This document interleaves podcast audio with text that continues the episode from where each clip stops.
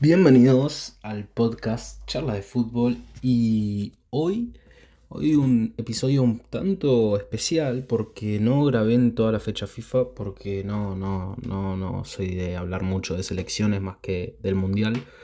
Pero bueno, eh, teníamos que grabar el episodio de la semana y justo tocaron fechas FIFA y ya estamos a nada de que se juegue, ya vuelvo al fútbol de clubes, aunque pasaron muchas cosas que la verdad me sacaron las ganas de mirar ya el Real Madrid. Entre, el, o sea, el detonante mayor, las lesiones. Las lesiones de Camavinga, las lesiones de Vinicius, eh, muchas lesiones. Pero bueno, eso lo vamos a dejar un poco más en el final porque vamos a hablar un poco de lo que fue las eliminatorias y lo que pasó esta semana. Que hubieron partiditos, hubieron partiditos. Paraguay-Colombia, termina ganando Colombia Colombia es una selección que yo no sigo, no, no, no soy de mirar mucho los partidos, pero sí que me parece una selección que tiene cositas. Eh, Borré hizo el gol. Y la verdad vamos a ver en, qué queda lo de la selección Colombia que tiene que salir un poco adelante, la verdad. ¿eh? Está complicada la selección de Colombia. Paraguay hace poco creo que dejó de dirigir ya los mellizos Barros de Cheloto, creo que ya no están más, eh, me parece. No, no sigo tampoco mucho la selección de Paraguay. Bien, Ecuador-Chile. Ecuador-Chile ganó Ecuador. Eh, yo e, en Ecuador-Chile sí banco mucho a Ecuador. En el Mundial de 2022 sí que quería que llegaran lejos. Para mí tuvieron equipo para llegar más lejos todavía. Eh, habían quedado creo que en fase de grupos. La verdad, un poco una lástima. Una lástima porque Ecuador en ese mundial yo le reprocho porque para mí tenía más equipo para llegar lejos. Pero bueno, el mundial es bravo y no para todos los equipos ni seleccionados, mejor dicho. Después, Chile. Chile. Chile necesita. Bueno, a Chile yo lo que vengo. Lo que vengo escuchando, leyendo y viendo de Chile es que siempre se habla de renovación y en parte lo banco y en parte no, porque es, necesaria una renovación en todo, en todo seleccionado después de un tiempo. Los jugadores le van dejando de rendir, no, no rinden igual que con 30 lo que rendían a los 20. Claro que es, es entendible, pasa que Chile no tiene para nada y se nota en el seleccionado trabajaba las inferiores de sus equipos. Eh, la verdad que Chile, los equipos chilenos no compiten por nada serio hace bastante, aunque Colo Colo le jugó y hizo buenos partidos contra Boca, pero no pasan de eso. Creo que hace rato igual que Uruguay, Uruguay, pero bueno, Uruguay capaz sí tiene mucho más eh, aceitado el, sistema de jóvenes, porque aún así sacaron muchas joyas. Eh, Darwin Núñez, Vamos a ver en qué queda Feo Valverde, pero ya está siendo de los mejores. Tiene un disparo tremendo. Después tiene mucho. Rochet, que vos decís, Rochet no es gran arquero, no es un arquero como top mundial. Pero bueno, ahí lo tenés en Inter. Es un arquero que rinde, muy rendidor. Muy buen arquero, la verdad. Pero Chile no tiene esos, no tiene esos jugadores, esa calidad. Creo que eso es lo que penaliza a Chile en las, eliminatorias, aunque tienen mucha garra, eh, se necesita la calidad también. No es simplemente garra ya, porque bueno, con todo esto del bar y eso ya, ya es más condenable. Y bueno, vamos a ver en qué queda Chile, ojalá puedan salir adelante. Pero mira, yo no voy a, chamullar acá en el podcast, además que es mío. Eh, Chile no es un seleccionado que a mí me caiga bien, la verdad. Puede ser porque sea argentino, puede ser, pero me parece un seleccionado un poco soberbio. Pero bueno. Eh, tampoco me alegra que queden afuera del Mundial. Del Mundial de 2022, mm, por decirlo así, no me interesó mucho que haya quedado afuera. Es como que no le presté atención. Eh, bien, después vamos a pasar. Ese partido lo ganó Ecuador. Vamos a hablar un poquito, pero no mucho, del Uruguay-Bolivia porque no lo vi. Ya les adelanto que vi eh, los partidos de la selección. Pasa, muchacho, que yo no. Yo no miro mucho fútbol en general de selecciones. Me, llama la atención, me gusta que hayan estos parones. Ponele. Porque veo mi selección, ¿me entendés? Pero nada más parar la, la temporada por estas cosas de, de la FIFA, mamita, ¿eh? mamadera. Pero bueno, vamos a decir el resultado, Uruguay-Bolivia, Uruguay 3 a 0. Y ahora del partido que creo que todos queremos hablar, todos queremos escuchar, es el Argentina-Brasil. Creo que es el partido más interesante de la fecha FIFA, el clásico sudamericano, el clásico más grande de selecciones, te diría que del mundo. Eh, no se me viene otro clásico de selecciones que sea más importante que el Argentina-Brasil. Fa, ya veo que me están matando. Pasa que. Clásicos de selecciones. A ver, pensemos uno acá rápido. Francia, no, Francia se creó hace dos años. Francia también. No, no, no, no vamos a faltar el respeto a Francia, jugadorazos, pero bueno, Francia no es muy grande en torno a seleccionados. Sí, en, en jugadores hoy en día, pero en seleccionados tiene lo mismo, tiene un mundial menos que Argentina. Tiene mucha, mucha historia con Zidane. Zidane es una bestia. Tiene jugadores. Pasa que después un clásico. No me quiero ir de tema. Vamos a pensar un clásico. Bueno, el clásico me parece. Se lo voy a dejar después para el final. lo voy a googlear después. Pero bueno, vamos a hablar del clásico. Para mí, clásico, el mejor clásico del mundo en, torno de selecciones. Que es el Argentina-Brasil. Un partido que por incidentes se suspendió Acá creo que están mal los policías de Brasil. Los policías de Brasil estuvieron medio pasados, ¿no? Porque pegarle a gente... Habían momentos que no sé... Yo le voy a decir lo que estuve leyendo un poco en Twitter, que calculo que es lo que leen todos ustedes, que es que se hablaba de que capaz en el himno eh, hubieron abucheos y ahí se empezó a picar y después empezaron la lo, de los policías, el quilombo que se armó, la polémica. Creo que por ahí se originó todo. Messi eh, dijo que no, no se jugaba el partido. Me parece una.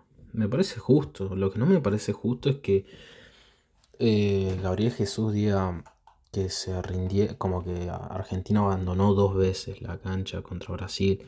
Después de de Rodrigo diciendo que son unos cobardes o que la Argentina es cobarde o que Messi es cobarde.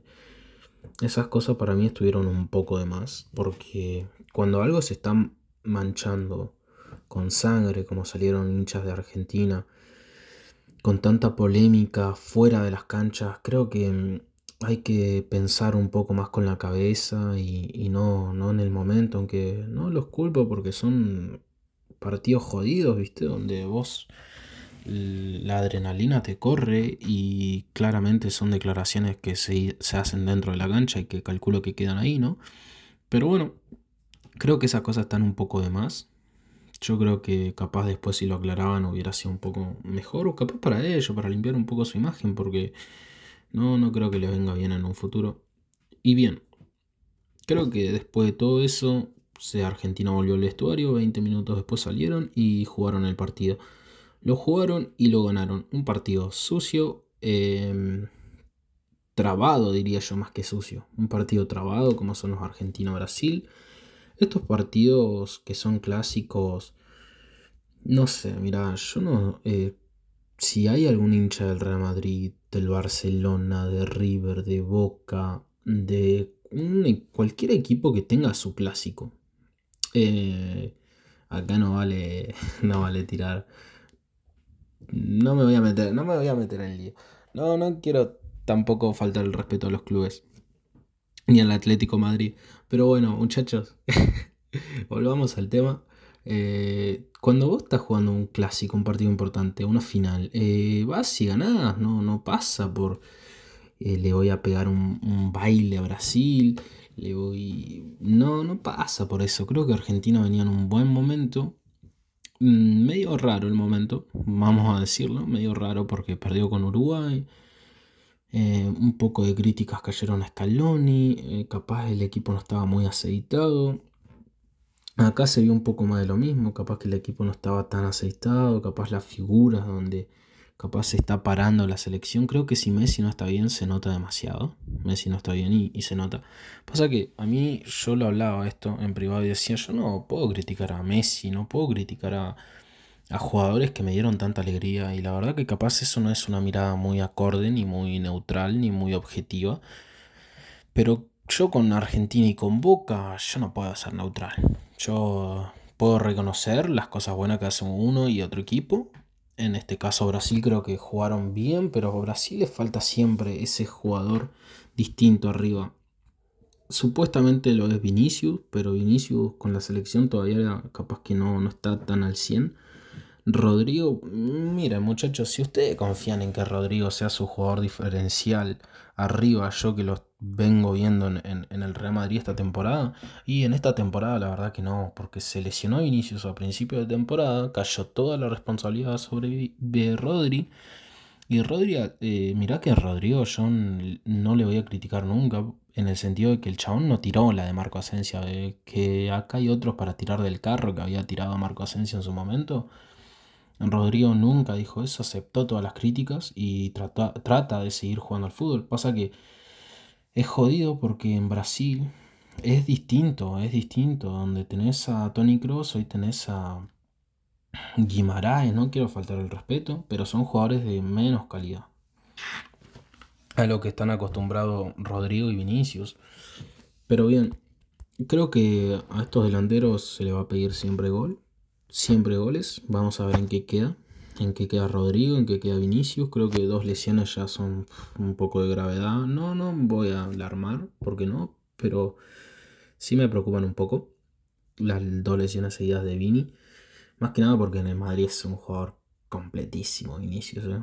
No, hay, no hay con qué darle a Vini. Pero bien, este partido se sabía que iba a ser así. Brasil tuvo mucha gana de, querer ganarlo. Creo que el empate hubiera sido un resultado un tanto justo, pero bueno, es esto, ¿no? Eh, Argentina llegó y, y cabeció mejor Otamendi que los defensores de Brasil y gol. Es así. Eh, le sacamos el invicto. Ganamos de nuevo en el Maracaná. Creo que esta selección, si algo sabes, esto, ¿no? Y que en partidos importantes no, no te deja tirar. Después la roja de Joelinton, que fue una polémica, me pareció que no era para roja igual, ¿eh? seamos sinceros, no era para roja. Después, mira, con Joelinton o sin Joelinton ibas a perder, no, no ibas a ganarlo. Con uno menos nunca se notó la diferencia para mí. Esos 20 o esos 15 minutos, para mí no se notó la diferencia de que había un jugador menos en alguna jugada, pero muy rebuscado, la verdad. Creo que para el seleccionado de Brasil, si se te va Joelinton, tenés que tener mucho más en cancha, ¿me entendés?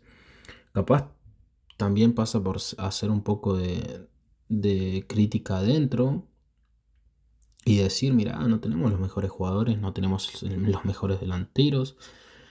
Creo que lo que dijo Gabriel Jesús de que es un delantero pero su fuerte no es los goles, no te voy a decir que es trágico, pero bueno, llama la atención con delantero esos, esos, esos, esas declaraciones. Pero bueno, eso ya pasa por ellos, como lo administran. Y después creo que fue un partido como se podía llegar a, a ver, un partido medio trabado, con muchas faltas. Aprovecho a decir aprovecho a decir, porque esto es una opinión personal, lo infravalorado que está Rodrigo de Paul es de otro planeta. Es un jugador infravalorado tremendo. El chabón es verdad que con pelota se mandó un par de cagadas medias grandes.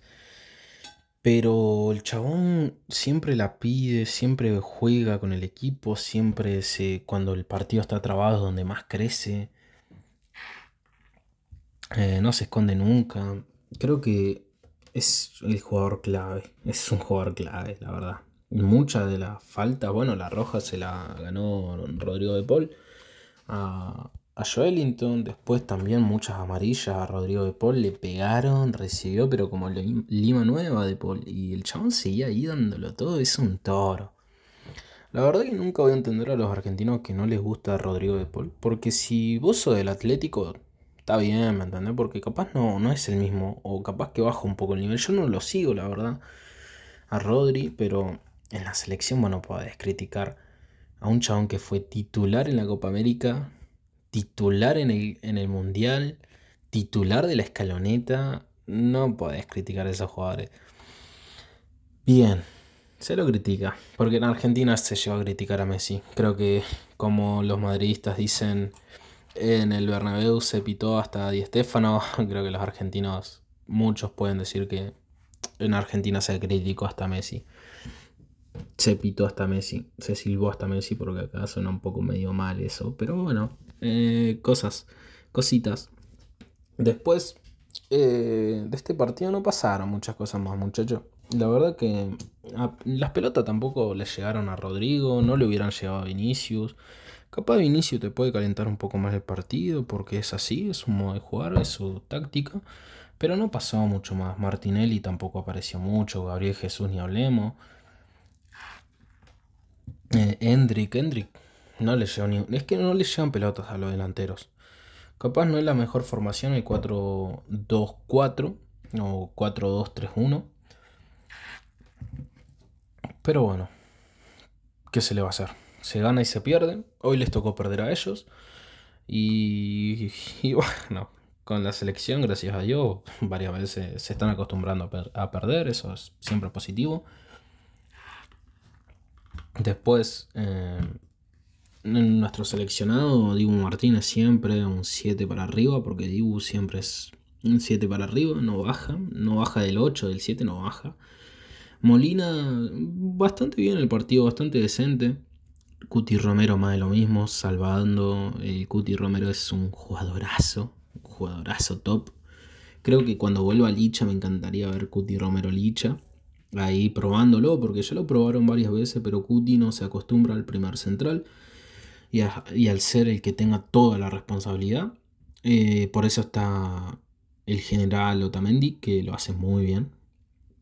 Pero me gustaría ver algún partido capaz no muy importante. Bueno, es que estos partidos sinceramente no son importantes. Argentina es campeón del mundo, ya estamos clasificados. Los campeones del mundo, es que ¿qué te vas a poner a criticar? Yo me enojé mucho con el partido de... O sea, siempre para adentro, ¿no? No me pongo a, criticar, ¿no? Para afuera, pero sí me jodió perder con, con Uruguay porque son muy agrandados los uruguayos. Y más que nada los que consumo yo, ¿no? En Twitch. Va, Twitch, ya no, miro Twitch, lo miro después recibido en YouTube. Pero bueno, eh, eso capaz fue lo único, pero ni tanto. Mira, somos campeones del mundo, creo que es lo más importante ya esta selección. Eh, todo lo que se le pida ahora, mira, yo creo que estos partidos, no sé, es que son eliminatorias que ya, ya, no nos sirven porque ya estamos clasificados, tengo, tengo entendido. Y si no, Argentina se va a clasificar igual, ¿me entendés? Después Enzo Fernández, Rodríguez Paul, muy bien, siempre. Capaz Enzo sí está un poco más desaparecido.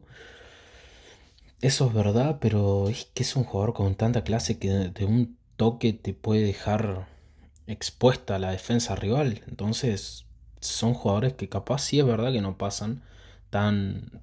No, no, no, no son los que más destacan en los 90, pero son jugadores claves. Claves, claves, claves. Después tenés a Gio. Gio. a mí no me gustó que se lo criticara tanto a Gio. Porque lo pones a Gio y, y, estaban criticando que lo ponen a Gio. Amigo, Gio es tremendo jugador. El chabón es buenísimo. Antes de Enzo McAllister. Rodri, o Enzo McAllister. O sea, Enzo McAllister. Claro, y Rodri. Eh, Chelsea era titular. Iba a ser titular en el mundial. La Chelsea un toro. Es un capo la Chelsea. No, no hay con qué darle a la Chelsea. Ese señor es. Es increíble. A mí me encanta, la verdad. ¿Cómo se asocia con Messi, con Rodri, cómo se entienden. una locura, locura. No, no, no sé cómo se lo critica este chabón. Es un genio. Después, McAllister, McAllister muy desaparecido. bueno, en Google ya lo estoy viendo y tienen la misma nota que Enzo. Me parece muy correcta. 4,1. Pero creo que. Si bien está desaparecido, creo que los últimos 20 de McAllister. qué señor, eh. Qué jugador, eh. Yo me acuerdo que cuando McAllister fichó por Boca, un Boca muy jodido, que venía que tocar en Boca la pelota, que hacer lo que hace Medina hoy, por ejemplo en Boca, lo matan, lo mataban. Y en ese momento llegó un Boca jodido, ¿eh? Un Boca muy jodido. Y un consejo que le dio el padre, porque yo McAllister en Boca lo seguía muchísimo, era muy fan de McAllister, tengo una camiseta de McAllister eh, cuando fui a la bombonera, que la pedí con su nombre, era donde la iba a conseguir porque nadie te la vendía con el nombre de McAllister, por más que era el fichaje, ¿no? Eh, qué poco se me hizo verlo una temporada en Boca. Pero bueno, eh, un consejo que le dio el papá, el defensor que jugó en Boca también, fue que cuando la soga viene con mierda, hay que agarrarla con la boca. Es un consejo muy de tío, ¿eh? muy de tío abuelo, muy de padre. Pero es un consejo que también te, habla de lo que es McAllister. McAllister es un jugador que cuando el juego más trabado está, más sucio está la cancha, más aparece. Es un jugador que no le tiene miedo a tocar la pelota, a arriesgar. Eh, nada, es un jugadorazo, muchachos. McAllister es un jugadorazo. Ojalá en en, en Liverpool lo siga demostrando, porque me cruzo con muchos comentaristas que la de que hay jugadores que simplemente son buenos y hay jugadores que simplemente los maneja de Cherby, de Cherby. Que es, vos decir no podés bajarlo ahí a McAllister. Pero bueno, el tiempo le dará la razón al que le tenga que dar. McAllister es un toro, un jugadorazo. Julián Julián un poco desapareció. Pasa que Julián, si, es que fue un partido donde estaban varios desaparecidos. Pasa que con pelota, Julián es un 10 y bueno, también ayuda mucho en defensa. Ayuda mucho haciendo las coberturas, se entiende muy bien con el equipo. Es un genio. Julián es un genio. Por eso es el 9 titular de la selección, ¿no? Aunque Lautaro también está en un muy buen momento y vamos a ver qué puede hacer y qué puede aportar. Pero qué locura, ¿no? Eh, eso te habla un poco de lo que es la selección hoy en día. Donde nosotros tenemos al delantero titular, capitán, figura y todo lo que se le pueda achacar a, a, Lautaro Martínez, es suplente en nuestra selección. Porque está en un muy buen momento Julián Álvarez. Entonces, creo que eso es una locura, muchachos. Pensar en eso, locura. No, no, es una locura. Y yo me acuerdo, yo me acuerdo que en programas acá de, fútbol, de comentaristas, muchos decían, ¿dónde juegan, antes de, ser campeones de todo, ¿no? ¿Dónde juegan los jugadores de, de nuestra selección? ¿En qué equipo juegan? Y, lo y se ponían ahí los boludos a comprar. Eh, este juega en el Valencia, el otro juega acá, este está allá. Y no, vamos a ser sinceros, en ese momento antes de la Copa América no estaban en, mejor, no estaban en muy buenos equipos. McAllister estaba recién llegado a un Brighton que, que Brighton no era lo que soy, ¿me entendés? No era un equipo que tocaba bien, era un equipo que venía del ascenso eh, inglés. Y después otro que jugaba en River, otro que estaba allá, otro que estaba por allá. Y vos decís, le están bajando el mérito. Y yo me ponía a pensar, y, y yo era un poco más chico, ¿no? Porque tenía unos años menos. Bueno, tengo 21, voy a cumplir 21, tampoco soy un jodido grande, ¿me entendés? No, estoy ahí, soy un pendejo todavía. Pero yo me ponía a pensar, y, cuando sos tan chico también analizás un poco tus pensamientos y decís, che, ¿es verdad esto? habla, y yo decía, pero claro, mirá, eh, en ¿Me, entendés? ¿Qué sé yo? Cristiano Ronaldo estaba compitiendo con el mejor del mundo y estaba en el Real Madrid. Messi es el mejor del mundo y estaba en el Barcelona. Y son equipos grandes que pelean por todo. Pero después decía, claro, ¿dónde queda, no? ¿Dónde queda lo que pasó ayer? ¿Me entendés? Con Boca Estudiantes. ¿Dónde queda lo que hace Brighton? ¿Dónde queda lo que hacen equipos que no tienen mucho nombre, mucho bombo y compiten contra los mejores y ganan? ¿Me entendés? Ganan los partidos. Por jugadores capaz que no, no, deben tener los mejores o los que los técnicos quieren, pero por táctica lo complementan. Es lo lindo del fútbol que, bueno, cada vez se va a ver menos. Eso lo tengo segurísimo con esto de los fondos árabes, de Qatar, de todas estas cosas. Se va a ver cada vez menos, eso tenganlo seguro. Pero que aún se sigue viendo es obvio, ¿me entendés? Y claro, es como le está bajando el mérito. Yo me acuerdo que lo comparaban con, con Brasil, porque Brasil, uff, Neymar en el PSG, que compiten por todo. Eh, Fred en el Manchester.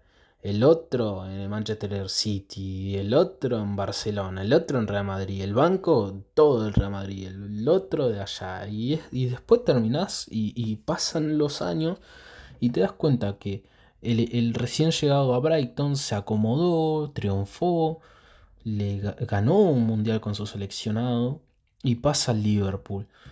y, después terminás viendo que eh, Neymar, que a mí no me gusta caerle, pero capaz que se fue a Arabia, ¿me entendés? Y, el que estaba en Manchester United ahora no lo convoca, no se sabe quién es.